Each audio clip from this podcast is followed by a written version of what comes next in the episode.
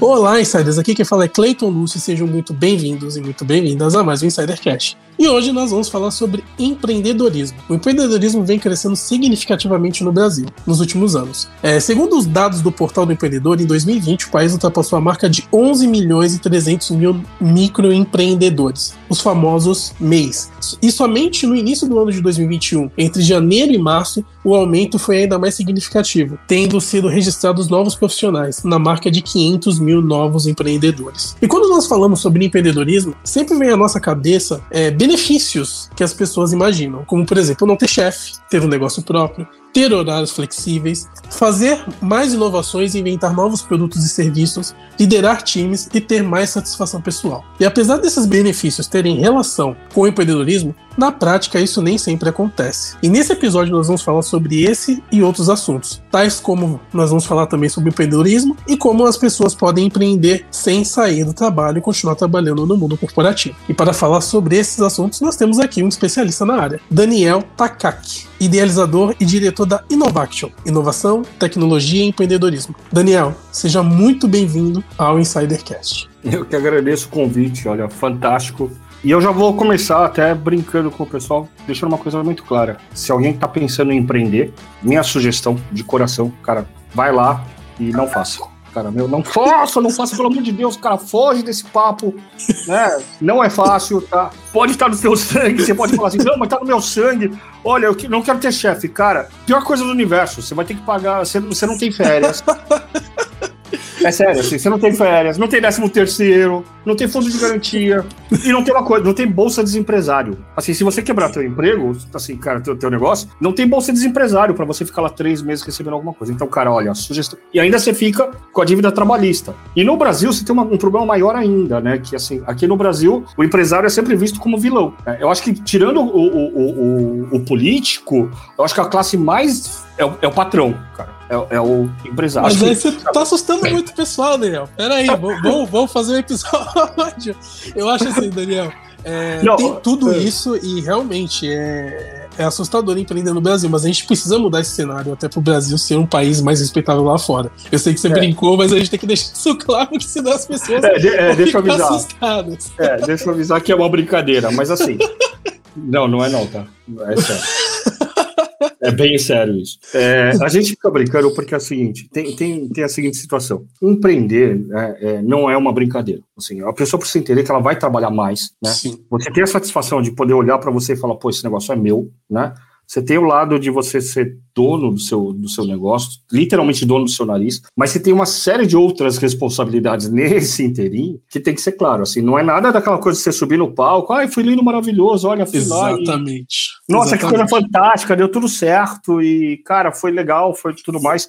Ó, você entra aqui, compra essa fórmula aqui, sabe? E você, em, em seis negocinhos que você fizer, você vai ganhar um bilhão de reais. Não, não é, cara. Exatamente. Se existisse, né, não estava vendendo o curso. Se existisse fórmula mágica, os caras não estavam vendendo o curso, eles estavam ganhando dinheiro. É... Até chegar lá é um grande caminho, viu? Até você poder subir num palco e falar a verdade, né? Não vender uma ilusão é um grande Exatamente, caminho. né? E, e outro, assim, a maior parte dos brasileiros, infelizmente, investe e acaba empreendendo por necessidade. É meu caso. É, não adianta eu falar assim, ah, não, puxa, eu empreendi porque houve um chamado de Deus, entendeu? Houve um chamado lá da, das estrelas e falaram, você tem que empreender. Não, cara, eu fui chamado porque eu não podia sustentar minha família ganhando o salário de office boy. Emprego que, aliás, não existe mais, né? Uma categoria que já não existe mais. Mas é importante ressaltar, assim, tem muita coisa boa em empreender. É sempre uma questão de você entender que você tem uma série de aprendizados que você vai ter. É, existem algumas skills que são necessárias, algumas habilidades que são necessárias. Você estuda pra caramba, cara. Meu, olha,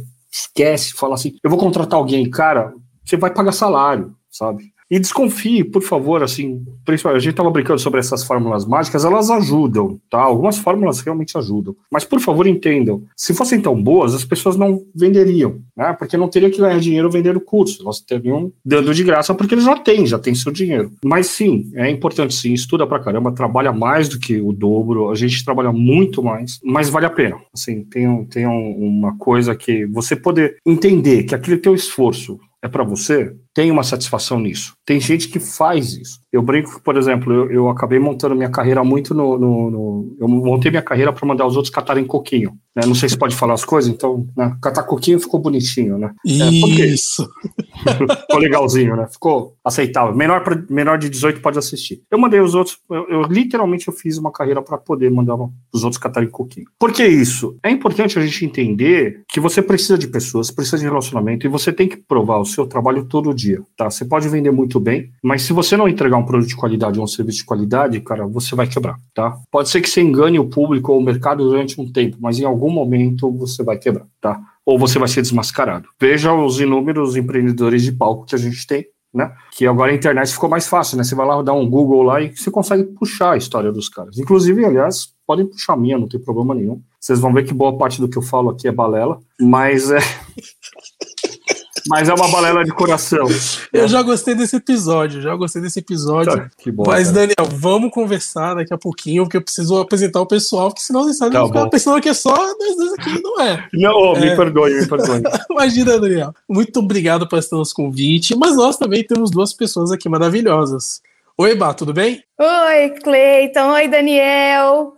Oi, insiders, sejam bem-vindos a esse bate-papo que hoje promete. Já começou da. Olha, de um jeito nada tradicional aqui do Insidercast, mas eu tô adorando. Tenho certeza que vocês vão curtir muito. A gente já deu muita risada aqui no bastidor. Eu tenho certeza que esse episódio vai ser fora da curva, como diria um conhecido meu. E olha, o que, que você espera desse episódio, Fábio Oliveira? A gente que começou a empreender agora, em 2021. Agora chega o Daniel e fala assim, gente, calma, take it easy, calma aí. O que, que, você espera desse episódio e do empreendedorismo, seu Fábio Oliveira, diretamente de Oz, com as novas luzes do novo cenário? Bah, tô desolado. Já começamos mal esse episódio.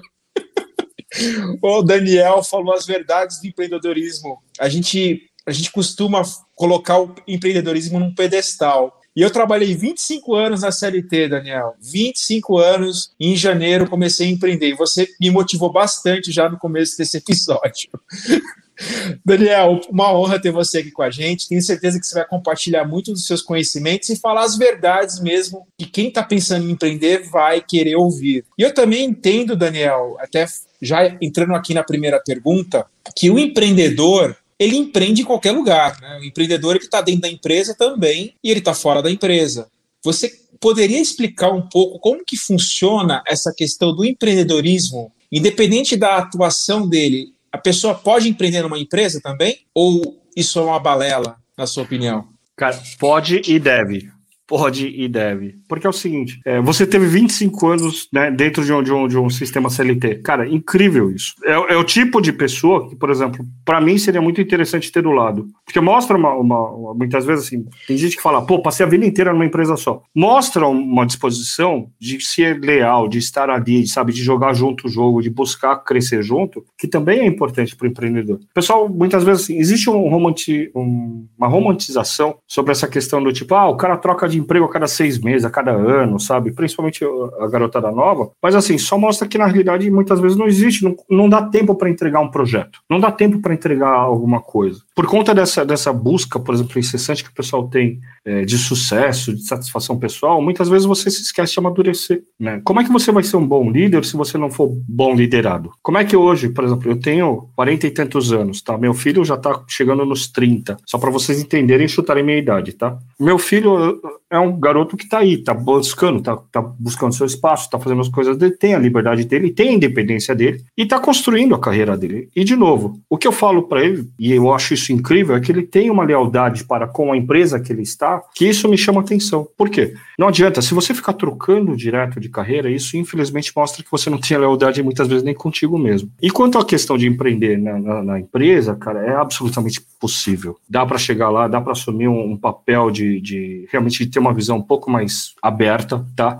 Porque não é porque você, de repente, está lá trabalhando como office boy que você não precisa empreender. Empreender, quer dizer, empreender também é construir relações, é também entender como é que você pode facilitar o seu trabalho. Tá? Eu brinco que eu sempre gosto dos caras que são mais preguiçosos, né? Porque o preguiçoso, na realidade, dá um jeito de não fazer o trabalho. Eu brinco, na época que eu era office boy, eu ficava sentado na, na cadeirinha ali, do, né, não sei para quem não pegou isso, assim, a gente tinha fila e tinha as cadeiras. Eu ficava sentado nas filas, no, no, na cadeira, porque sempre passava o office boy que pegava nosso material e entregava para ele e passava de todo mundo. E a gente combinou, olha, toda semana alguém vai fazer, né? Toda semana, né, tal dia é tal cara, tal dia é tal cara. Aí a gente que era mais macaco velho fazia o quê? Não ficava na fila, ficava sentado, batendo papo, conversando com as menininhas, tudo mais. E os caras ficavam lá e passava tudo. Quer dizer, como era meu último job, meu último trabalho, antes de voltar pro escritório e depois né, sair, você tem que ter essas coisas. Parece absurdo, mas por exemplo, depois de um tempo, é, eu literalmente eu deixava com caixa do, do, com o caixa, ia fazer outras coisas para a empresa. E isso me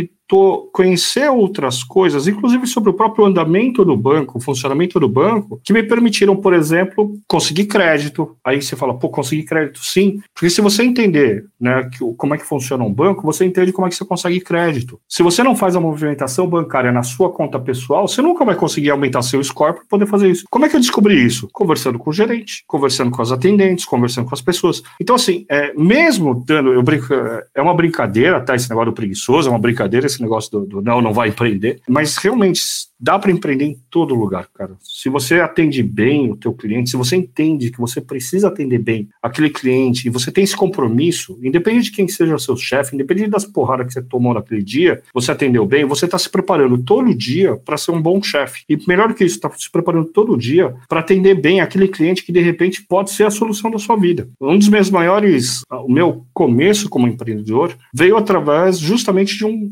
cliente né? Um cliente que era. Eu estava trabalhando, eu estava fazendo bico de garçom, garçom, cara. E olha que assim, o pessoal fala, pô, ah, mas eu já trabalho desde os 16, assim, eu uso um monte de, de, de coisinha assim. Na nossa época, né, com, já chegando lá quase lá nos 50, a gente podia trabalhar desde muito novo. E aí isso permitia que a gente trabalhasse. Eu fui ajudante de açougueiro, de açougueiro, eu fui entregador de jornal, eu fui office boy, fui garçom, fui chapeiro. E aí, como garçom, putz, eu achava ótimo, porque você ficava lá conversando com todo mundo. Mesmo como garçom, eu, aprendi, eu desenvolvi uma coisa diferente, que assim, hoje já é um pouco mais normal, mas na época era diferente, porque, para quem não sabe, não existia Google, tá, naquela época. Né? Então não era só buscar em qualquer lugar, você ter um monte de informação.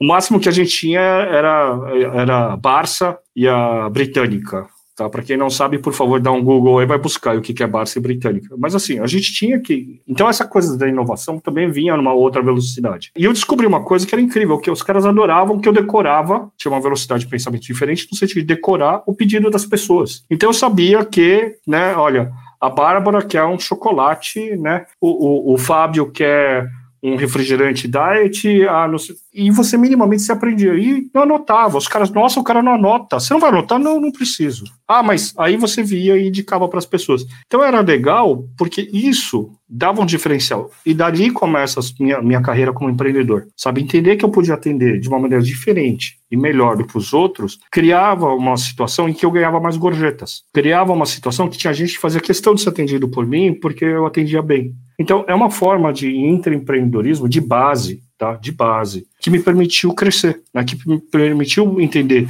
que a inovação não precisa ser base tecnológica. A inovação pode ser uma coisa muito mais simples, muito mais fácil de entender. Minha pergunta era justamente essa sobre a relação entre inovação e empreendedorismo. Como que você vê essas duas potências numa única vertente? Você já explanou aqui um pouquinho para a gente, mas eu queria que você aprofundasse um pouquinho mais. Olha, primeiro porque as pessoas precisam entender o que é inovação. Tá? É, as pessoas acham que inovação tem a ver com meio digital. Não, não precisa ter. Tem que ter com tecnologia. Também não. Um cara muito mais inteligente do que eu, chamado Peter Drucker, ele falava que inovação nada mais é do que você fazer com que o seu cliente tenha uma percepção de valor diferenciado sobre o seu produto ou serviço. Difícil entender, né?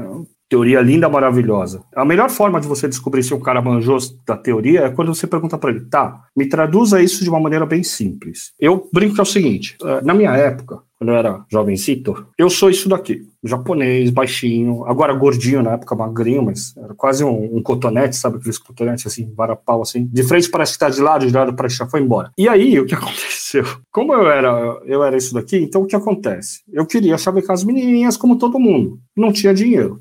É, sou japonês. Né? E você já viu um japonês, você já viu todos, né? Aquela brincadeira que a gente tira sal. E esse tipo de piada só eu posso fazer, né? Mas então a gente já tem essa, essa questão. Então, como é que você vai se destacar perante outras pessoas? Assim, o produto sou eu. O que eu posso fazer numa balada quando eu descubro um pouco sobre meu, meu público-alvo? Porra, meu público-alvo mulheres, né, nessa faixa etária, XPTO, então eu começo a entender qual que era o meu público-alvo. Se meu público-alvo é esse, eu preciso entender como abordá-la, como chegar nela. E aí a gente vai e bola uma estratégia. Primeira coisa, se esse é o produto, jogada básica de marketing e inovação. Bom, vou pentear meu cabelo, colocar uma roupinha legal. Embalagem, mudei a embalagem. Percepção de valor da pessoa mudou? Um pouquinho, né? Vou fazer pesquisa sobre, sobre os gostos do meu público-alvo. Qual que é o gosto do meu público-alvo? Ah, mulher gosta de dançar. E olha que essa pesquisa levou um tempão, porque na minha época só existia duas revistas, uma chamada Cláudia e outra chamada Nova. E na Nova escreveu umas coisas legais, do tipo, mulher bebe Cosmopolitan. Você fala, cara, que coisa é essa? Mano? Pensa, um garoto de 15, 14, 15, 16 anos, que caca é esse tal de Cosmopolitan? Ah, o que, que elas gostam? Eu falo, não sei. E eu roubava essas revistas, assim, ficava lendo na, na, na, banca, até o pessoal tirava sarro da minha cara, porque eu falava, pô, eu tenho que entender o meu público-alvo, pô, não tem jeito, entendeu? E isso tudo me levou a entender que mulher gosta de dançar. Quando eu descubro que mulher gosta de dançar, eu vou instalar meu, meu produto num PDV adequado, e o primeiro PDV que os homens param, qual é? Pista de dança. E a primeira descoberta que eu fiz é que o carinha aqui tem um problema. Né? Meu produto tem um defeito, ele não sabe dançar. Pensa num japonês duro assim. Cara, fazer, tentando sensualizar. Cara, a coisa mais ridícula que existe no mundo. Vocês não fazem ideia. Eu, eu não danço, cara. Esquece, não danço. Não tenho coordenação motora para isso. Então, assim, é, e aí eu percebi uma outra coisa. As mulheres, elas estão em grupos, dançando. Aí chega um babaca, entra no meio do grupo e começa a dançar, tentando atrair a atenção de uma. O que, que elas fecham? Parece, parece aqueles cardumes quando vem alguma coisa. Eles se fecham, abrem e separam e isolam o cara. Esse cara fica marcado como um cara incômodo. Por quê? Porque ele não, não escutou o básico, que era o seu cliente. O que, que é que o seu cliente está lá? Mulher gosta de dançar. Então vamos deixar elas dançando. Vou buscar meus concorrentes para entender como é que, onde é que eu vou instalar meu seguro PDV, né? Onde é que o pessoal vai? Onde é que os homens foram seguro PDV? Saída de banheiro. Já perceberam? O homem é meio estúpido, né? Encosta lá na parede, assim, ô, me dá um beijo, ô, me dá um beijo. Deve a cada 50, 100, alguma deve pensar, bom, já tô vomitando mesmo, dou um beijo nesse babaca aqui, tá tudo certo, faça boa ação. E o terceiro PDV é perto do bar, né? Só que aí eu preciso criar minha comunicação. Como é que era a minha comunicação? Na minha época a gente tinha o famoso chaveco. Todo mundo tem um chaveco especial, né? Oi, tudo bom? Meu nome é Daniel. Não, não vai funcionar. Meu nome é Takaki, Daniel. Não dá. Bond, James Bond não funciona. Então você tinha que ter esse chaveco. Eu tô me estendendo muito, eu nem perguntei quanto tempo a gente tem, então eu vou contando a história, depois aí qualquer coisa eu dar uma versão resumida depois. Mas vamos lá. O cara chega lá, eu vou lá, vou chavecar a menina, eu preciso criar essa comunicação. Então eu pensei num chaveco. Vê a classe do chaveco. Tem um coqueiro em cima de um morro. Cai um coco. E aí, rola ou não rola? Faça testes AB, uma, duas, três, dez vezes, vai testando, né? Faça testes, testes, testes, valide com seu público, cara, zero de conversão. Zero de conversão. Acho que por motivos óbvios, né? Sou brasileiro, não desisto nunca. Semana seguinte, banho tomado, o produto sou eu. O produto não dá para trocar, isso é muito claro. O produto não dava para trocar, não, não tinha. É, eu até pensei, puxa, talvez trocar meu público-alvo. Não, não quero trocar meu público-alvo. Não era meu interesse trocar meu público-alvo. Vamos deixar isso muito claro. Mas eu fui buscar. Então vamos buscar alguma coisa. Como é que eu fui fazer? Bom, aí eu fui conhecer mais algumas técnicas. Eu tenho um defeito, eu não danço. Então não vou, não vou, não vou, não vou. Dançar não vai. Vou melhorar minha comunicação. Presta atenção no segredo. Cara, isso vai salvar a tua vida. Olha, cara, se você tem um problema, principalmente se tiver desenvolvedor aqui, o pessoal de TI, né, que é meio. É, a gente brinca que os geeks são mais travadinhos. Brincadeira, tá? Na época a gente chamava de nerd e olha pra minha cara se eu não tenho cara de nerd, tá? Só olha pra um japonês aqui vai falar, pô, o cara é nerd, certeza. E sim, eu, sou, eu assisto anime até hoje, chegando nos cinquentinha, tá? Se quiser discutir sobre anime comigo, eu falo numa boa também, não tem problema. Mas vamos lá. Vamos chegar e melhorar a comunicação. Olha o chaveco. Presta bem atenção. Bárbara, presta muita atenção, que agora é o segredo da coisa. Tem um coqueiro em cima de um morro. Cai um coco. E aí? Rola ou não rola? Obrigado, Bárbara. Eu só precisava ver seu sorriso. Melhorou? Deu uma melhorada, né?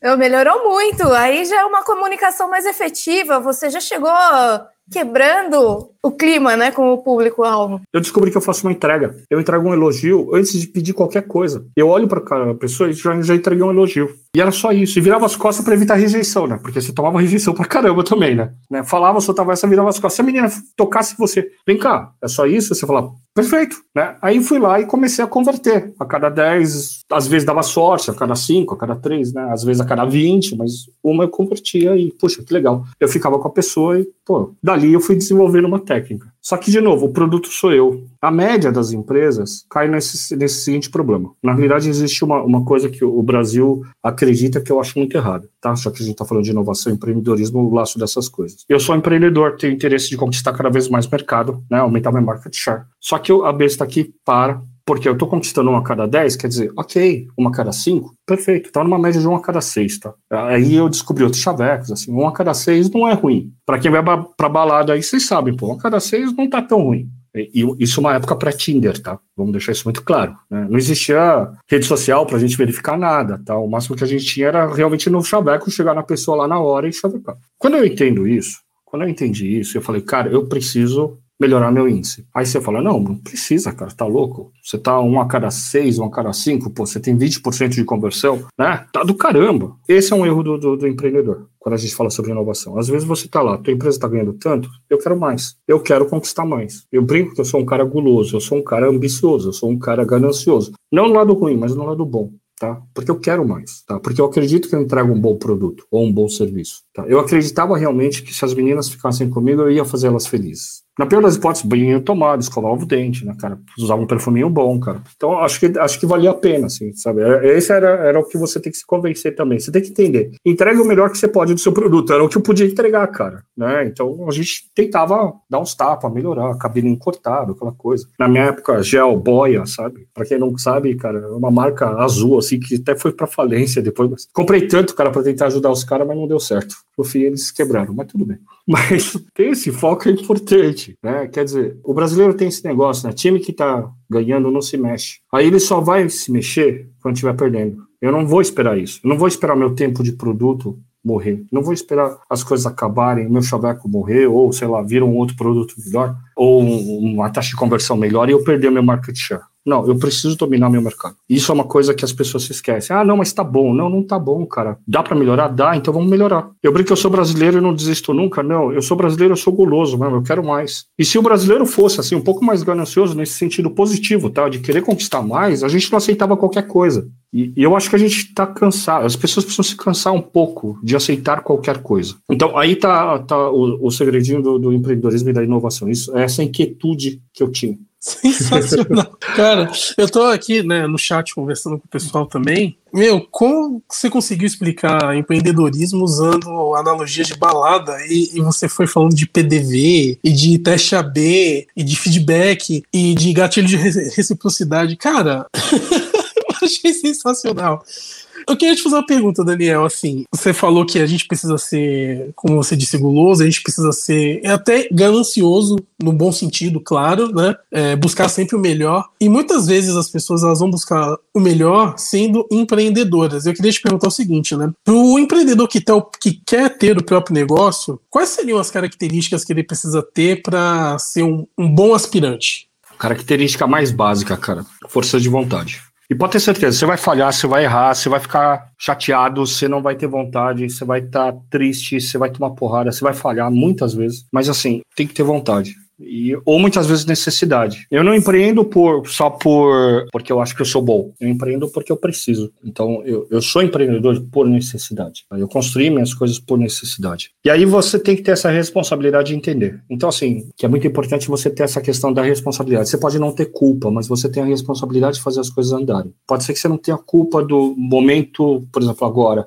né, que a gente está vivendo um momento bem difícil. Ninguém tem culpa mas a gente tem a responsabilidade de construir uma coisa melhor. Então, assim, eu só posso, por exemplo, parabenizar vocês por toda a coragem que vocês tiveram de fazer, de lançar né, e criar um novo, um novo produto, né, um novo serviço é, em plena pandemia. Eu acho isso incrível, porque mostra uma coisa da, da, da, coragem, mostra uma coisa da força de vontade que não é qualquer pessoa que tem. É mais fácil ficar reclamando lá, fazendo ativismo de sofá, reclamando de governo, reclamando do, né, de um, do outro, reclamando, sabe, do tempo, reclamando do outro, reclamando de qualquer coisa. É fácil. Eu quero ver ir lá fazer. Vocês fizeram. Então, a primeira coisa realmente é isso. É, tá pronto. E realmente tenham, estejam prontos para tomar porrada, né? Porque só ninguém chuta cachorro morto. Então acho incrível que vocês tenham essa, essa capacidade realmente de estar criando. Quanto à questão de vocês construírem tudo isso que vocês estão construindo, as características maiores são sempre essas. É, você tem que ser inquieto. Inquieto quer dizer, não entrega qualquer coisa e não aceite qualquer coisa, queira sempre mais, sabe? E de novo, é, é uma ganância, uma ambição boa, tá? Por favor, entendam, dentro de limites éticos, dentro tá, de valores que façam sentido não só para você, mas para a sociedade e para as pessoas que estão ao seu redor. Não esquece que você está criando exemplo. Todo mundo fala sobre que o empreendedor tem que ter um olhar 360. Por favor, se alguém né, que já participou do, do, do daqui das entrevistas com vocês falou isso, você, por favor, me desculpa. Mas eu falo que 360 você é cego. Porque 360 você olha dentro de um plano cartesiano de um eixo X e Y. Lembra isso de, de matemática, de, de, geometria, aquela coisa toda, né? E aí você tem um problema, porque você só olha dentro daquele teu universo. E é por isso que você não consegue ter visão, muitas vezes, de olhar o outro universo. O que está acontecendo lá atrás, por exemplo, o que está acontecendo em questão, às vezes, do outro lado do mundo, que pode afetar teu negócio aqui. E aí, quando você vai olhar esse negócio, a coisa já andou. Né? E hoje em dia, cara, a velocidade com que vai vindo, né, a gente está acompanhando as coisas, elas estão mudando cada vez mais rápido. Eu brinco que eu tenho dó de vocês. Eu tenho dó dessa nova geração. Por quê? Porque, cara, a velocidade com que as coisas têm sido construídas, a velocidade com que as coisas estão vindo, cara, não é fácil de acompanhar. Então, de novo, fiquem atentos e não tenham medo de mudar, não, cara bate a mão no peito, encara, e outro, tenha responsabilidade, principalmente assim, estuda e tenha responsabilidade. E não acha que é porque você estudou que você é um especialista, sabe? Não, não sai escutando todo mundo. O, o ato de decisão é um ato extremamente solitário. Você ouve todo mundo, pega opiniões, mas a decisão sempre vai ser sua. E como líder, isso é uma lição que a gente sempre tem que ter. É, o sucesso é, de, é resultado de todo mundo, o fracasso é só seu. Aí o pessoal, ah, não, mas é, porque se você assumir que o fracasso é seu, porque a decisão final foi sua. Ah, mas a turma inteira falou que era para ir para a esquerda. Cara, se foi para a esquerda, foi a decisão foi tua. Não é você o dono do negócio, né? Então isso é importante. Por isso que eu falo assim, tem que ter foco, estuda bastante, ouve outras pessoas esteja aberto para ouvir opiniões, é, mas entenda filtrar essas opiniões, tá? É, por isso que assim, vai, a gente estava falando aqui de 50% das empresas falem. Cara, conheço um monte de gente que abre restaurante achando que sabe cozinhar bem e acaba quebrando, porque não sabe escutar, mas não sabe perguntar também. Porque é o seguinte, ah, eu fiz uma pesquisa. Aí eu dou um exemplo fácil. Convido todos vocês para jantarem na minha casa. Eu compro as coisas, sirvo, preparo, né? Apronto. Sirvo todo ainda vou lavar a louça. E aí no final do jantar eu pergunto: "E aí, eu cozinho bem?" Duvido que um de vocês fale: "Não, você não cozinha." Cara, tá uma porcaria. Aí eu vou falar: "Ah, porque eu estou pensando em abrir um restaurante. Eu vou servir pato com laranja e burgogi e não sei o que lá na favela do Paraisópolis." Tá? E vou vender por 500 reais o prato. As pessoas se esquecem de ouvir. Então é por isso que muitas vezes eles quebram. Então, assim, tenha humildade também, é lógico, mas entenda que o sonho só depende de você. Né? A gente vai ter funcionários, vai ter parceiros, vai ter parceiros de negócio, mas o resultado depende de você. Takaki, que aula que você está passando para a gente de uma forma tão, tão prática, tão fácil de compreender. Aqui no Insidercast a gente simboliza muito o que você falou aí de, em termos de desafios, de quebrar a cara, de não acordar e falar, putz, hoje eu não quero fazer, mas no fundo, no fundo, a gente é tão persistente a gente tem uma paixão que nos move, que faz a gente seguir em frente. Isso é uma coisa impressionante. Quando bate no seu propósito, no seu coração, não há quem segura, você vai fazer virar. E a pergunta que a gente mais recebe aqui dos nossos amigos, familiares, afinal, podcast dá dinheiro? A gente pode falar que dá dinheiro sim, porque a gente é insistente, a gente, é, a gente quebra a cabeça. Eu e esses dois loucos aí, a Bari, o, que, o Clayton, estamos aqui de prova que dá. Se você fizer as coisas corretamente, atendendo o cliente, resolvendo um problema dele, dá dinheiro sim, porque não tem concorrência. Para quem faz o que o cliente precisa na qualidade e no tempo que ele precisa. E indo mais ou menos nessa linha, Taka, que eu queria explorar com você, até a gente tem um público que é o público a maioria está no mundo corporativo como funcionário. lógico, muitos deles sonham, sonham em empreender. Mas para quem está nesse mundo corporativo, quer ascender mais na carreira, quer atingir um cargo de liderança, uma diretoria, ser o CEO da empresa, como que ele pode empreender na empresa, dentro de uma empresa? É mais limitado o espaço, mas há espaço também para o sucesso também, como você falou. Como que você vê essa relação, Takaki? É, o sucesso é uma coisa bem relativa. Porque, por exemplo, eu tenho uma, uma amiga que ela largou uma carreira, ela já estava chegando lá num, num, cargo muito bom, aliás, já estava ganhando ali seus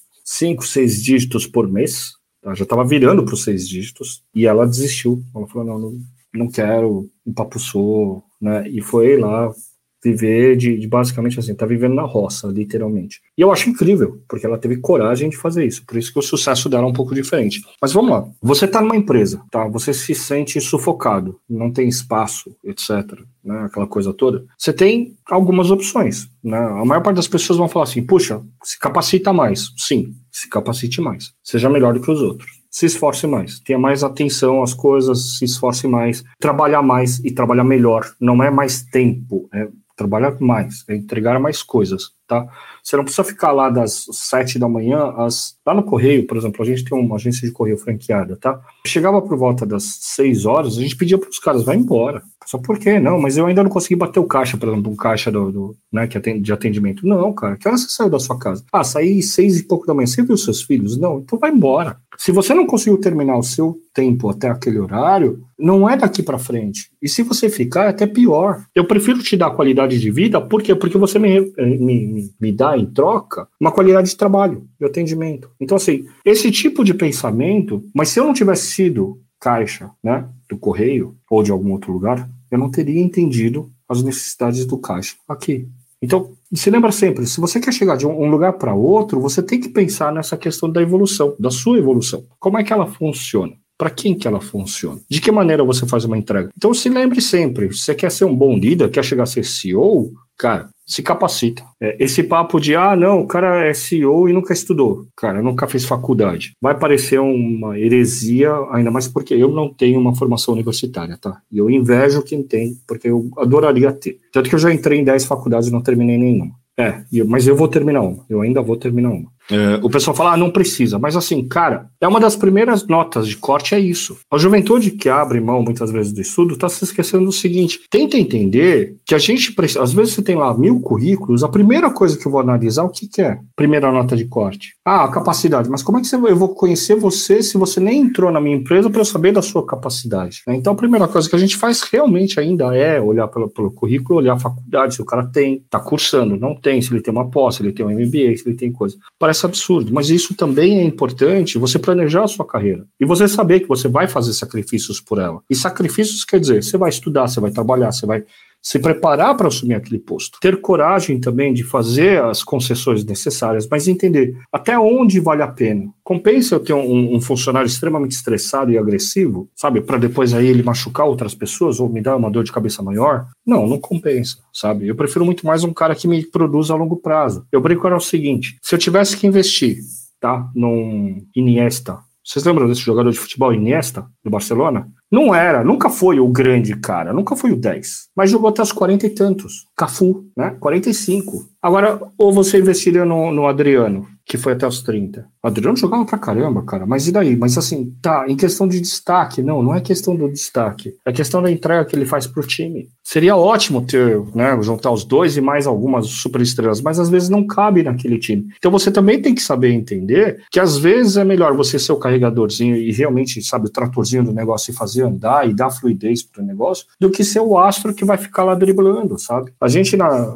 vamos usar uma outra analogia, vai, no futebol ali, a gente tinha o Zinho, né, na Copa, a gente tinha alguns jogadores ali que ficavam, a gente brincava que o Zinho parecia um enceradeiro, ele parava a bola assim no meio de campo e ficava rodando para ele mesmo, sabe? Era horrível, a gente ficava irritado com isso. Mas tá, mas com uma técnica dessa a gente ganhou uma Copa do Mundo. Com todos os problemas, a gente ganhou uma Copa do Mundo. Quer dizer, ele é campeão mundial. Você pega um monte de outros jogadores, grandes jogadores da história brasileira, nunca conseguiram ganhar. Que diga a seleção de 82 e outras mais, né? Então, assim, às vezes, para você montar um time campeão, você tem que fazer parte desse time. E fazer parte quer dizer, às vezes você vai ser o cara da zaga, às vezes você vai ser o cara do ataque, às vezes você vai ser o lateral. Não é sempre que você vai marcar o gol é, para atingir também o objetivo de ser o capitão, normalmente você pode ver quem é o capitão. Nunca é o atacante que marca mais gol. Raramente. O capitão quem que é? O cara da defesa, o goleiro, né? Ou o cara do meio de campo. Ah, mas por quê? Mas não é o importante do objetivo do negócio não é marcar gol. É, ah, então, mas por que, que esses caras são os capitães? Porque talvez eles ali atrás eles consigam ver melhor o jogo. Então, assim, se prepara para isso, porque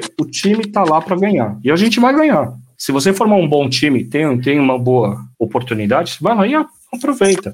Mas realmente passa por todo esse aprendizado. A gente precisa saber trabalhar muito essas, essas habilidades. Eu tento evitar usar aqueles termos, mas realmente usar os soft skills, mas cara, não existe soft skills se você não tiver hard skills. Dificilmente você vai ter chance de mostrar suas softs se você não tiver as hard. Ou seja, se você não, não estudou, não se preparou, não tem currículo para mostrar, dificilmente as pessoas vão te dar oportunidade para falar. Eu falo, pô, é mais fácil às vezes escutarem. Um exemplo aqui, né, nesse podcast com vocês. É mais fácil às vezes a gente falar, pô, vou trazer o cara que é diretor de um centro de inovação X ou né, de uma empresa Y porque o cara tem lá doutorado pós-doc em empreendedorismo, do que de repente para mim. E não é culpa de vocês. Mas dentro dos milhões de empreendedores que tem lá, o cara pelo menos ele estudou, ele teoricamente ele sabe do que ele está falando. Tá? Eu tenho minhas limitações, eu tenho meus, meus preconceitos, mas de novo, mas o cara pelo menos isso ele vai saber passar. Eu acho isso incrível também. Por isso que eu falo, eu tenho essa, essa, esse problema e eu acho que também é interessante a gente entender. Eu tenho esse, essa limitação. Eu não sei, eu não tive tempo para estudar, eu não estudei o suficiente e realmente, às vezes eu falo umas abobrinhas, por exemplo, de usar alguns termos errados. E uso mesmo, às vezes eu uso assim, de repente eu vou observar e falo, caraca, que bobeira que eu falei.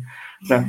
Mas a gente tem que ter a humildade também de entender. Então, acho que o mais importante é: você está querendo fazer uma carreira numa empresa? Cara, faça uma carreira inteira. A carreira leva tempo e gera esforço. E a recompensa vem. E se não vier, meu caro, você está na empresa errada. Ou talvez você não seja tão bom quanto você pensa. Daniel, você fala na Innovaction, que é a tua empresa, que mais do que falar, fazer, mais do que reclamar, agir, ser o próprio agente da mudança. Como que é realizar esse trabalho e quais são os principais desafios de... Você já trouxe alguns desafios aqui da tua carreira, de tudo que você já percebeu, mas quais são os desafios da Innovaction? É, você contou algumas coisas nos bastidores que eu queria que você trouxesse aqui para gente em relação a proporcionar né, estudo para alguns, formar né, carreiras de TI e mais do que formar essas pessoas, colocar elas no ambiente de trabalho. Então eu queria que você compartilhasse com a gente essa experiência. O que acontece? Eu sempre aprendi uma coisa. Bom, como vocês podem ver, eu tenho cara de japonês, eu sou descendente de japonês. Para quem não sabe, fica aí a notícia. Ah, não sei, né? Vai que de repente eu tenho um deficiente visual ou vocês estão só escutando, não tiveram tempo para olhar. Então, né, eu sou um descendente japonês. Como um bom descendente japonês, é, eu aprendi uma coisa que é as coisas têm seu tempo. Você planta para você colher, né? Você planta, cultiva, colhe. Né? E depois o ciclo repete. Planta, cultiva e colhe. Eu estava falando sobre aquela coisa da visão 360, eu brinco que quando eu discuto, eu provoco o pessoal, falo, cara, você tem que se preocupar com mais. As pessoas falam, ah, então, tem que ter a visão 3D, agora tá na moda, né? Você tem que ter uma visão 3D, holística, você tem que entender sobre, né? Eu falo que não, 3D também está ultrapassado. A quarta dimensão é o tempo. E agora as pessoas estão falando sobre legado. Porque se eu não plantar, né, se eu não, não criar, por exemplo, não é se eu estou criando um bom mundo para o meu filho, é se eu estou criando um bom filho para o meu, meu, mundo. A gente está se esquecendo disso. A gente tem, eu vejo muita gente aí, muitos pais mimando, criando filhos de uma maneira que, pelo amor de Deus, é quase criminoso a forma como eles criam. Por quê? Porque a gente quer proteger. É, é nosso instinto natural. Tá? E a gente precisa se preocupar com isso. O que, que a gente vai deixar para depois? Tendo em vista isso, a Innovation nasceu como uma forma, na realidade, como uma, uma iniciativa. Tá? Nós não somos um coletivo, nós não somos tá, é, é, uma associação, nós somos uma iniciativa que envolve algumas associações, entidades, tá? É, pessoas físicas e pessoas jurídicas também, tá? empresas também, algumas corporações estão junto, que a gente tinha essa preocupação em criar um mecanismo de desenvolvimento sustentável para o Brasil. Desenvolvimento sustentável, de novo, não tem só a ver com aquela, aquele posicionamento xiita, muitas vezes, de achar que, olha, uma árvore vale mais do que um ser humano, tá? Então a gente tem que tomar muito cuidado com isso também. Qual que é a nossa preocupação? Então a gente precisa criar ferramentas para que elas tenham continuidade. Então vou citar alguns exemplos que a gente estava fazendo. A gente fala muito sobre essa questão, ah, empreendedorismo, vamos criar ecossistemas de startups aqui e ali, olha, porque a startup é a moda. Cara, eu vou criar uma startup, eu tive uma ideia. Cara, garanto que um monte de gente que já escutou aqui as entrevistas de vocês já deve estar pensando, cara, vou abrir uma startup, eu quero aprender, eu vou fazer alguma coisa. Cara, a gente não tem desenvolvedor. Nós temos 14 milhões de desempregados e nós temos 290 mil vagas na área de TI, de acordo com a Brascom, que não são preenchidas por falta de pessoas técnicas, com capacidade técnica. E aí eu vejo, sabe, os programas de empreendedorismo, né, falando sobre, sobre é, formar empreendedores e se esquecem de formar a pessoa que vai trabalhar nessas empresas. E nós temos Opportunity. Opportunity, o que é? Opportunity é uma, uma, uma iniciativa nossa, um programa nosso, que a gente tem levado para vários municípios e algum, alguns outros lugares, em que a gente capacita pessoas a gente brinca que são jovens, mas são jovens de todas as idades, pessoas em vulnerabilidade social, muitas vezes fazendo mudança de carreira, tudo mais, em que a gente dá a oportunidade para ele aprender TI. Diferente de aprender só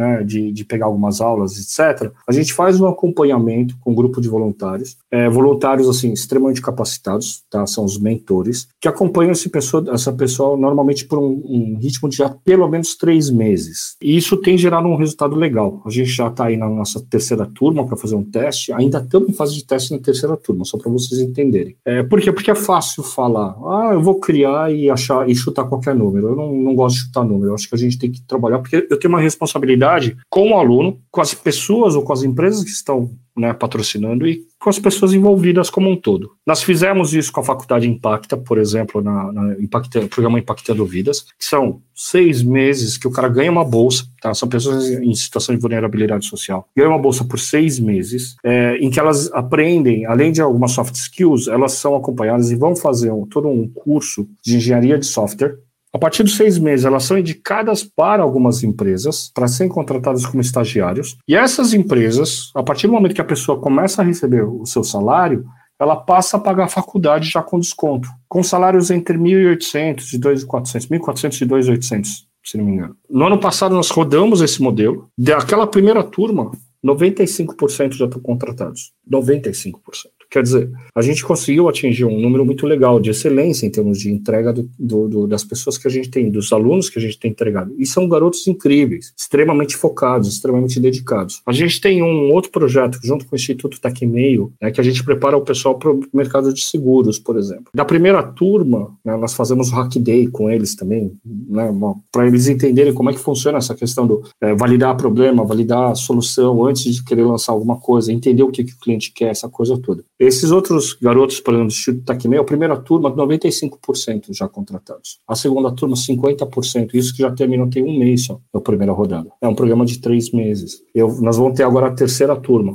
Nós estamos lançando mais essa turma ainda de TI também, capacitando em AD, não, misto de AD e aula ao vivo. Então, assim, você tem que ter essa responsabilidade. Né? A gente precisa produzir bons funcionários, a gente precisa produzir bons empreendedores e entender que o mercado de startups só vai crescer no Brasil a partir do momento que também a gente tiver essa mão de obra pronta. A gente precisa de designers, a gente precisa de, de front-end, a gente precisa de cientistas de dados, a gente precisa de tudo isso. E a gente está perdendo cada vez mais. Muitas startups não vão ter nem chance de nascer, muitas boas ideias não vão ter nem chance de evoluir por falta de profissionais. E é lamentável a gente entender isso. Por isso que tem que ter essa visão um pouco mais aberta, né? A gente tem, é, da mesma maneira, pela OISCA, que é uma das nossas entidades também, uma das entidades que fazem parte dessa iniciativa, a OISCA Brasil, a gente tem, só em São Paulo, a gente tem 140 mil árvores nativas de Mata Atlântica plantadas. Você não vai ver uma matéria minha lá falando alguma coisa. Por quê? Porque não é o nosso interesse. Nosso interesse é fazer. E aí o que acontece? Numa cidade do interior de São Paulo, a gente tem um projeto lá em que a gente pegou e levantou o seguinte: pô, a gente precisava fazer a questão do, do reflorestamento né, de mata ciliar. Daquela região ali,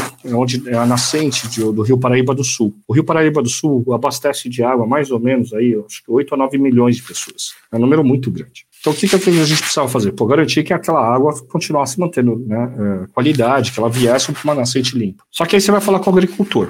Se eu sou um, um cara muito radical, o pessoal já pensa, ah, agricultor, aquele cara que vai desmatar tudo, acaba com tudo. Só que não, cara. Ali são pequenos agricultores. A maior parte da agricultura nacional é feita por pequenos agricultores, que tem ali tira a sua subsistência. Não adianta eu mandar ele plantar árvore lá, porque se ele plantar árvore, se ele de repente, sei lá, deu uma dor de barriga, ele precisava sabe, aumentar a área de pasto para poder produzir alguma coisa, para poder, né, alimentar a própria família dele, ele vai desmatar. Então a gente precisa tomar cuidado com essas coisas. Então o que, que nós fizemos? Nós capacitamos esse, esse, pegamos esses produtores, descobrimos que eles produzem em média 5 litros de leite por vaca, pouquíssimo. Uma vaca ruim no Brasil produz aí 20 litros de leite, só para vocês entenderem a proporcionalidade. Então, o que nós fizemos? Ajudamos eles no melhoramento genético desse, desse gado, tá? que nada mais é do que colocar, fazer cruza, tá? colocar com, com um touro de melhor qualidade ou com uma vaca de melhor qualidade, para que ele tenha um bezerro de melhor qualidade, aí ele produza mais. E, em contrapartida, ele mantém aquela árvore. Porque aí, com menos espaço, no mesmo espaço, ele produz mais, aumentando a rentabilidade dele e fazendo esse negócio. Esse tipo de inovação, preocupada, de novo, né? Não preocupado só 360, porque se eu olhasse, eu não olharia, eu ia preocupar com o meu negócio, que meu negócio qualquer. Plantar as árvores, ajudar essa questão do rio, lá da qualidade da água. Então eu esqueceria todo o resto. Então a gente precisa ter essa atenção muito focada em estar tá olhando um pouco mais. E isso que faz uma diferença muito grande daquilo que a gente tem construído em relação aos outros players de mercado. Eu não vou chamar assim porque eu não acho que ninguém está errado, tá? Eu só acho que as pessoas têm maneiras diferentes de fazer as coisas. Que legal, Daniel. Eu queria contar um pouco também do que, que aconteceu hoje, porque hoje é um dia muito significativo pra gente, tá, Daniel? A gente brincando assim, mas a gente tá aqui num clima muito descontraído, muito divertido. Mas hoje, acho que desde o começo do dia até esse episódio que está sendo gravado, dia 13 de maio, foi totalmente significativo pra gente. Eu acredito que esse é o nosso grande ponto de virada na Insidercast, tá? A gente vem trabalhando muito tempo já, não muito tempo comparado a outras empresas, tá? Mas a gente vem trabalhando pelo menos uns seis meses aí, incansavelmente. Nós, eu acho que no dia que sair esse episódio no ar, nós já teremos mais, seguramente, pelo menos uns 120 episódios gravados e nós gravamos praticamente diariamente os episódios e talvez nós sejamos o, o, único podcast corporativo que grava conteúdos diários. E empreender é isso, empreender eu acho que é você aceitar os desafios da vida e você se tornar adulto, né? Porque você acertando e você errando, a responsabilidade é sua. E hoje nós tivemos vários e vários, como posso dizer, várias e várias provas de que a gente está no caminho certo foram pessoas nos elogiando, pessoas grandes do mercado nos elogiando, é, falando que nosso programa é relevante, algumas coisas que a gente não pode abrir, infelizmente, aqui, mas foi muito legal e culminou com o seu episódio falando sobre empreendedorismo e falando sobre esse universo de coisas que você trouxe pra gente de uma maneira extremamente descontraída e extremamente simples e palatável para as pessoas. Eu acho que qualquer pessoa que ouvir o que a gente tá falando hoje aqui vai entender que sim, é muito legal empreender, tem os desafios e você, apesar dos desafios, desafio, se você ainda assim quiser empreender, se você lutar, se você se dedicar e você se der ao máximo, uma hora ou outra vai dar resultado. Então, Daniel, muito obrigado pela, pela aula. Cara, foi uma aula hoje. Sinceramente, assim, acho que esse vai ser um dos meus, se não o melhor, assim, o meu favorito vai ser um dos três favoritos, tá? Porque realmente eu acho que fechou com chave de ouro o dia de hoje. E eu queria te agradecer novamente. Muito obrigado por ter estado no nosso convite. Mas agora eu preciso fazer aquela pergunta que todos os insiders gostam, que são as perguntas de desafios, né? As perguntas que é para inspirar a audiência. Cara, você falou muita coisa aqui, você já falou muitos desafios que você passou, você já falou muitas coisas inusitadas que a gente está acostumado aqui quando a gente entrevista o pessoal do mundo corporativo, é o pessoal mais, né, mais certinho e tal. Não, você foi totalmente na contramão. Eu, e assim, eu vendo você falar, eu percebi, talvez você não tenha lido esse livro, talvez você não siga muito esse, esse autor, mas você tem, carrega muito da filosofia do antifrágil, né, do pôr a pele em risco. E é aquilo, né, contra resultados no argumentos, né, contra fatos no argumentos. E empreender é isso. Mas eu queria hoje te perguntar o seguinte, né, você que se diz um eterno eterno sonhador, você tem diversos negócios e acho que você pode ensinar um pouco para os insiders, contando quais foram os seus maiores desafios, pessoais e profissionais. Você poderia contar um pouquinho para a gente sobre isso? Meus maiores desafios. É, essa pergunta é filé, né? Vocês nem para me informarem sobre ela. Fácil, básico, Fácil, objetivo. Básico, simples objetivo. Tem quanto tempo para contar essa, essa história? Tempo que você quiser, Daniel. Tá bom. eu, vou, eu vou falar, seguir a mesma linha, se precisar ser, ser, ser cortado, depois vocês podem cortar, tá? Se acharem que não vale a pena, mas só para vocês entenderem. Meu maior desafio, é, sem dúvida nenhuma, foi perder a virgindade. Aí o pessoal fala, caraca, eu falei, não, é, eu comparo é, muito essa questão do empreendedorismo com isso. Tem muita dor, você faz muita coisa errada, cara. Vai, vai, vai dar caca. Pode ter certeza, a primeira vez dá errado muita coisa. Mas se você insistir, você pode se tornar um cara muito bom nisso. Você pode realmente construir uma coisa muito boa, sabe, uma carreira muito sólida. E aí sim, a gente está falando de você fazer uma entrega para o seu cliente de verdade. E se você for extremamente bom, o teu cliente te procura sempre. E se teu cliente for, se você for extremamente fantástico, incrível, cara, se realmente se dedicar de coração àquilo que você está fazendo, tá? Pode ter certeza que mais do que isso daí, ele também te indica outros clientes, indiretamente. Alguém vai comentar sobre o seu serviço de boa qualidade. A gente comenta, mesmo sem querer, a gente comenta. A gente faz propaganda de coisa boa. De coisa ruim também, tá? De coisa ruim também. Mas de coisa boa, se você fizer uma bela entrega, e esse eu acho que é o maior desafio que todo empreendedor tem que entender. Cara, eu ouvi uma aula do, do Marucho, para quem não conhece, cara, meu, vai lá, conheça o Marucho, é um cara incrível. E ele virou para mim e ele falou o seguinte: ele fala isso que é a filosofia Disney, né? É assim, todo mundo, você tem que ser o melhor, né? Eles brincam que eles contratam artistas. Então, vai lá, hoje você vai fazer o papel de varredor de rua. Então, seja o melhor varredor de rua, né? Interprete o melhor varredor de rua daquele lugar. Por quê? Porque é verdade, se você entregar o máximo do que você puder, cara, pode ter certeza, talvez demore. Não tô falando que vai ser rápido, não é certeza, mas, cara, alguém tá olhando isso. Para alguém você faz a diferença. Para alguém aquele trabalho seu é importante. Meu pai falava de, um, de, de uma história do, J, do John F. Kennedy, né? De John, John Kennedy, que ele, ele visitou lá o, o Cabo Canaveral, né?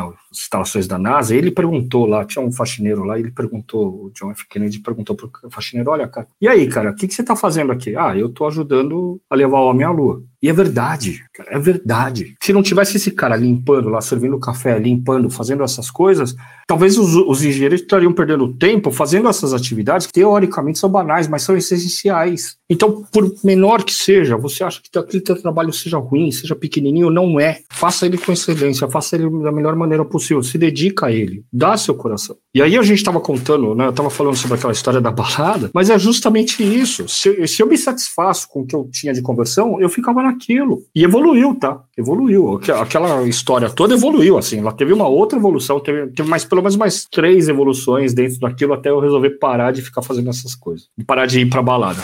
É, surgiu o Tinder aí. Aí ficou mais fácil. Tô brincando. Eu me comprometi. Aí resolvi parar com esse negócio. Mas assim.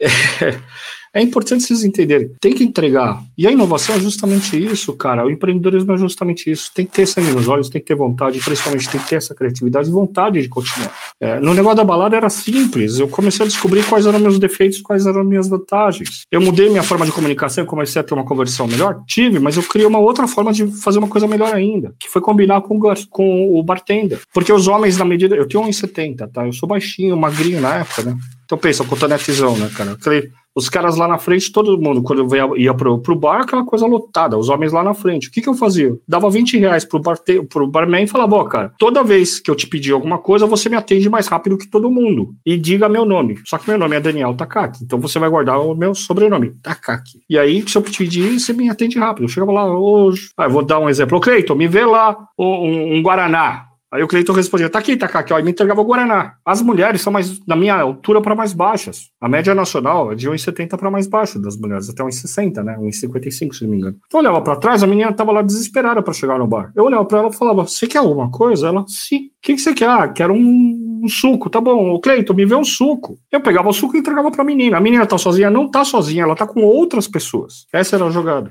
Essa era a grande inovação que eu criei. O produto não é o mesmo, a embalagem não era a mesma, o PDV, teoricamente, não era o mesmo. O que, que mudou? Você acha que essa menina passou a me olhar como? Eu já não sou mais o cara que aborda. Ela vai olhar vai falar: putz, ela tem, esse cara me entrega uma, uma, um valor diferente, porque ele já me serviu primeiro, ele foi gentil, ele foi bem-humorado, ele foi educado. E ele conhece o, o cara, do, o, o cara do, do, do, bar, conhece ele. Não é ele que conhece o cara do bar, o cara do bar conhece ele. Então, quer dizer, esse cara tem um outro valor. Inovação, o que, que era? Você ficar de olho e prestar muita atenção. Cara, presta atenção nesse negócio. Inovação é a coisa mais besta que tem. É, o seu cliente olhar para o seu produto ou serviço de maneira diferenciada. O produto é exatamente isso daqui. Só que meu público-alvo, agora meu público-alvo é que vinha me abordar. Era muito louco. Quando eu descobri essa jogada, era coisa. Então, a pergunta mais fácil. Se tem uma mensagem que eu, eu acho que cai direito, assim, para encerrar, realmente, para a gente poder deixar de mensagem, é o seguinte: tenha pressa para perder a virgindade, mas não tenha pressa para fazer o serviço. Faz a coisa direito, cara. Faz a coisa direito, que teu público vem, teu público volta, teu público divulga. Seja um bom Seja muito bom, aprenda, cara, tenha a capacidade de crescer nesse negócio. Independente do tamanho do seu produto. E olha que eu sou japonês para falar sobre tamanho de produto. Eu posso fazer essa piada. Eu sou japonês, eu posso fazer essa piada. Pensa nisso, cara. Eu sou isso daqui. Eu sou esse produto. Por que, que é que o meu, meu cliente volta, minha clientela volta? Porque eu tenho que ser bom em alguma coisa. Então, descubra no que você é bom. Se dedique àquilo que você é bom. Entregue o melhor. Se dedique ao seu cliente. Cara, que você vai ter sucesso. Isso, cara, pode ter certeza. Entrega aquilo que ele precisa da melhor forma possível. Você pode estar de mau humor.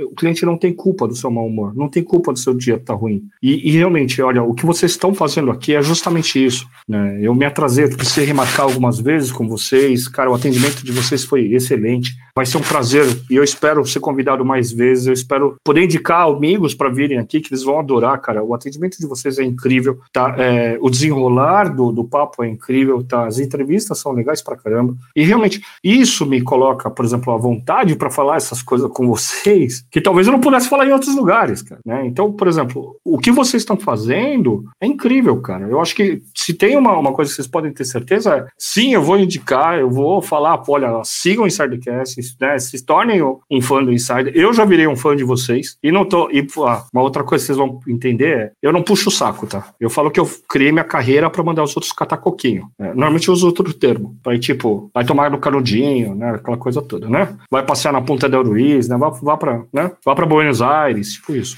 Mas assim, o que vocês criaram, né? Se vocês estão, uh, teoricamente, há pouco tempo, a entrega de valor que vocês têm é incrível. Pelo menos para gente, como entrevistado, eu, eu fico muito grato e muito feliz de estar aqui. O que eu puder fazer também para ajudá-los, por favor, conte comigo, porque eu acho que tem um serviço de relevância muito grande quando vocês conseguem abrir esse tipo de, de espaço né, para as pessoas que às vezes não têm tanto palco, mas que têm histórias de vida de fato, que podem entregar alguma coisa legal. Então, parabéns, parabéns mesmo. E fico muito feliz de ser numa data tão especial, assim, num momento tão legal, cara. Eu fiquei muito feliz. Espero ser convidado mais vezes. Ou não, né? Vai saber.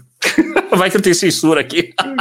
Com certeza, tá mais que convidado para voltar, para a gente explorar outros temas com você. Foi uma conversa muito bem-humorada, deliciosa e com muito conteúdo. A gente, assim, ficou a gente deu muita risada, se divertiu e aprendeu junto. Quer coisa melhor que isso? Não tem coisa melhor. E hoje realmente é um dia especial pra gente, um dia marcante. Esse 13, a gente está gravando aqui no dia 13 de maio, você deve estar tá ouvindo um pouco mais pra frente, mas é um dia muito especial pra gente. E você falou do diferencial de produto, né? A gente tem feito um produto muito diferente. Os entrevistados que vêm para cá no Insidercast falam o que você falou. É muito, é muito legal ter essa, essa percepção. E muitos acabam se tornando clientes ou com a possibilidade de se tornarem clientes, isso que é mais e parceiros também, amigos, enfim, isso que é mais importante nessa relação, né? A relação do empreendedorismo não é só dinheiro, né? É as conexões que a gente faz, entre pessoas, né? A gente tem um lema, a Bá costuma repetir, entre nós três aqui mais repete, mas que a gente gosta sempre de, de marcar aqui no Insidercast, que no final do dia são pessoas lidando com pessoas. E vamos curtir essa jornada, né? Independente de negócios, vamos curtir juntos. E a gente curtiu muito esse papo com você, Takaki. Takaki, você já deu teu recado final. Queria que você deixasse as suas redes sociais,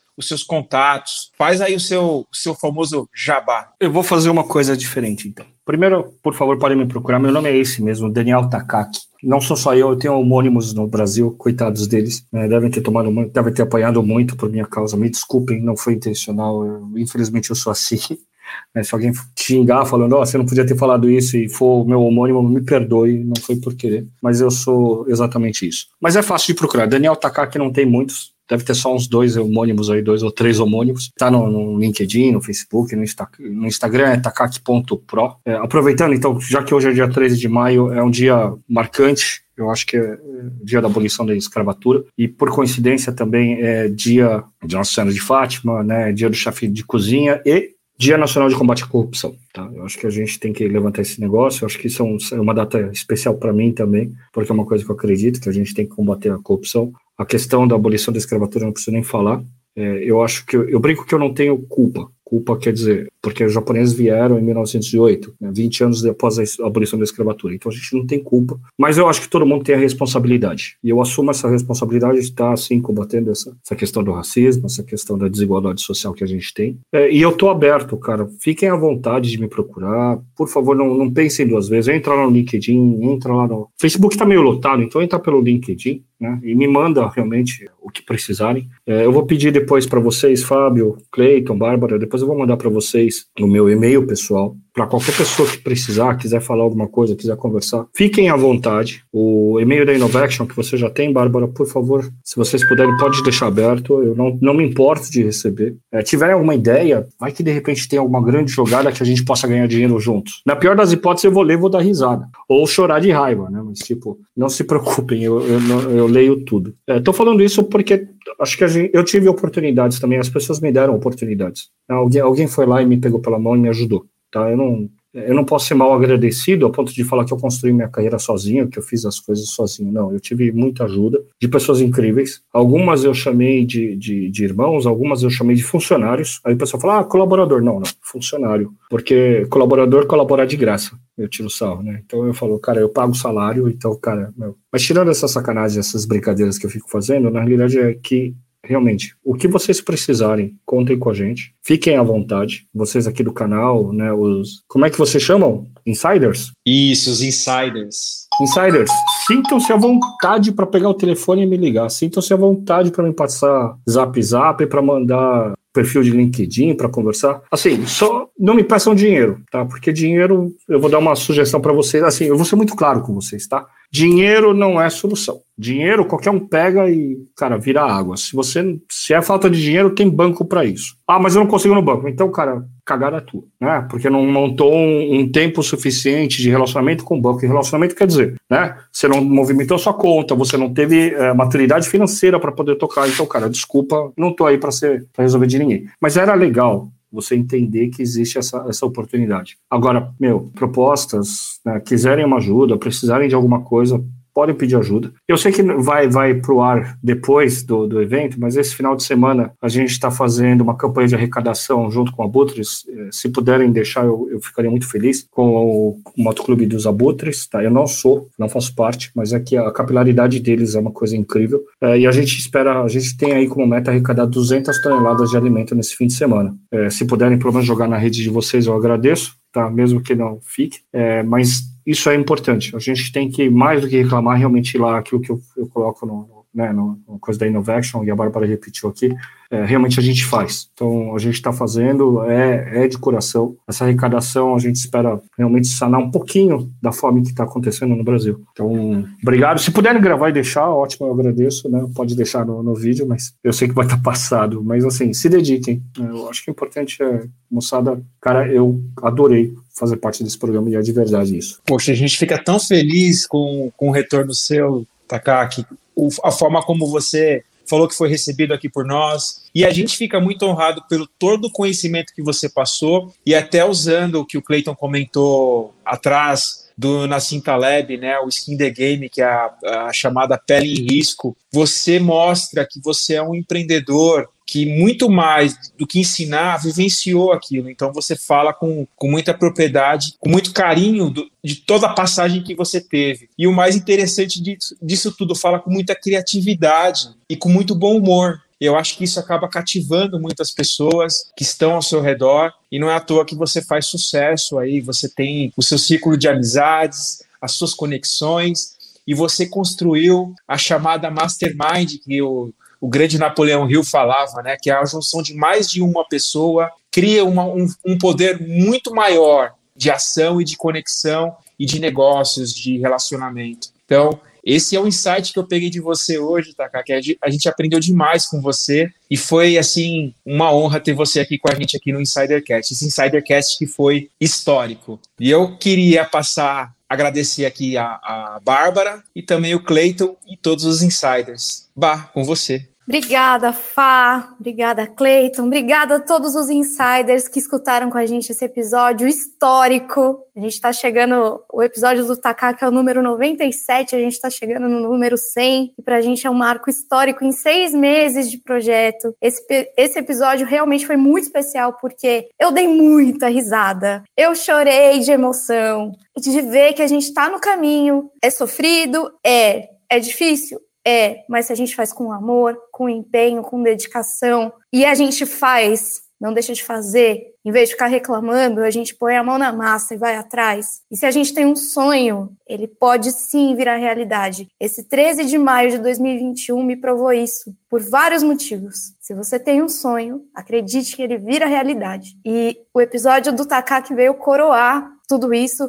O episódio dele não estava marcado para hoje, estava realmente marcado para uma outra data, mas não poderia ter data melhor para a gente fazer esse Insidercast. Foi realmente muito simbólico. Adorei as comparações, enfim, que ele trouxe aqui para gente. Dei muita risada, mas não tem uma maneira melhor de explicar do que esse jogo da conquista que o Takaki trouxe pra gente aqui. Eu amei esse episódio, espero que todos vocês tenham gostado, que curtam, compartilhem.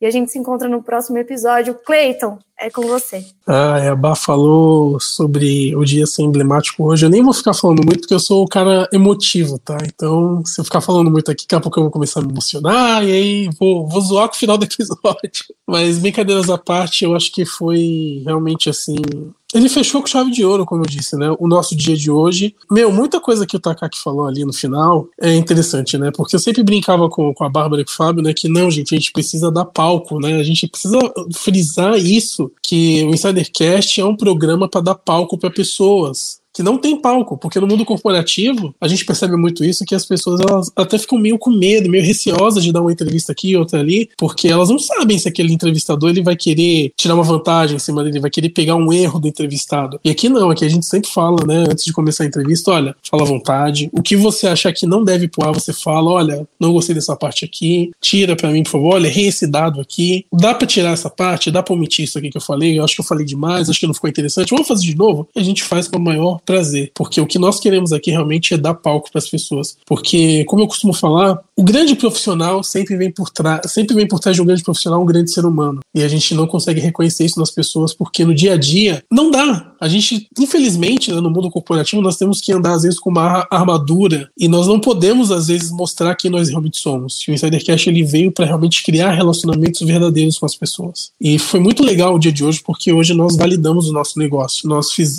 nós provamos para nós mesmos que sim, nós estamos no caminho certo. E muito do, teu, do que o Takaki falou veio para validar isso durante o episódio, mesmo sem ele saber. E não existem coincidências. Então, insiders, se você tem um sonho, se você tem um objetivo, vá atrás. Como eu sempre digo, não é fácil, porque se fosse fácil, não seria prazeroso ser feito. Se não tem desafio, se não é, se não vai te pôr à prova, se você não vai se questionar, se você não vai ficar com medo, se você não vai simplesmente querer desistir no meio do caminho, aquilo não é desafiador o suficiente. Aquilo não, aquilo não vai fazer você chegar no ápice da sua vida. Mas se você realmente quer, se você realmente se prova e você vai atrás dos seus sonhos, você vai ter sucesso uma hora ou outra. Inevitável. Claro, pode levar seis meses, pode levar um ano, pode levar cinco anos, pode levar dez anos. Mas se você foi feito para aquilo e você acredita que aquilo é a única coisa que vai te fazer feliz e você persiste, você vai errar, você vai cair de cara no chão, você vai aprender e você vai progredir até chegar ao ponto de você chegar na maestria daquilo e você vai ter sucesso. Você já comentou, fez justamente um comentário que é muito semelhante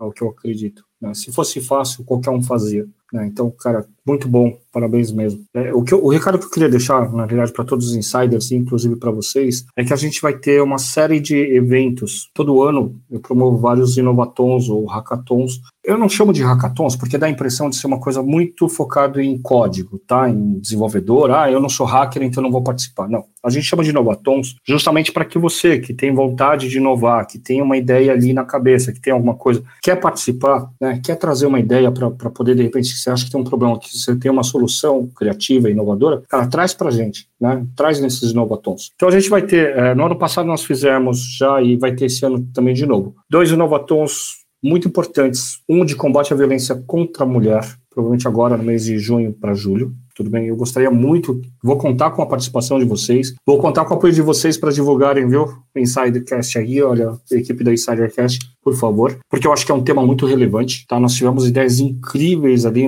as meninas trouxeram ideias incríveis, e, e é um negócio legal, porque assim, a gente está conseguindo criar um ambiente tão seguro para a participação de todo mundo, que eu tive um índice de 66% de mulheres participando desse, desse Inovatom, tá? Para um, um evento na área de TI é um número muito grande, quando você leva em consideração, né, que não é um evento exclusivo. Nós vamos fazer este combate à violência contra a mulher e outro de combate à violência doméstica, que a gente já teve. Nós vamos ter agora um de clima também, alguns de clima, para debater essa questão do clima, e também é, de como a gente pode ajudar a questão da saúde, também a gente está bolando isso daí. É, isso são as atividades principais hoje da, da Innovation, e eu realmente eu conto com a ajuda de vocês. Eu preciso agradecer de novo a todos vocês, contem com o apoio da gente, da Innovation. Quem não tiver e quiser seguir lá, Inove Action, de ação em inglês. É, nós temos a parceria muito forte da Abinova, Associação Brasileira de Desenvolvimento, Empreendedorismo e Inovação, né, a Associação Esca Brasil, que é uma, uma associação com origem no Japão, tá, que tem uma série de trabalhos aí na área de desenvolvimento sustentável no Brasil,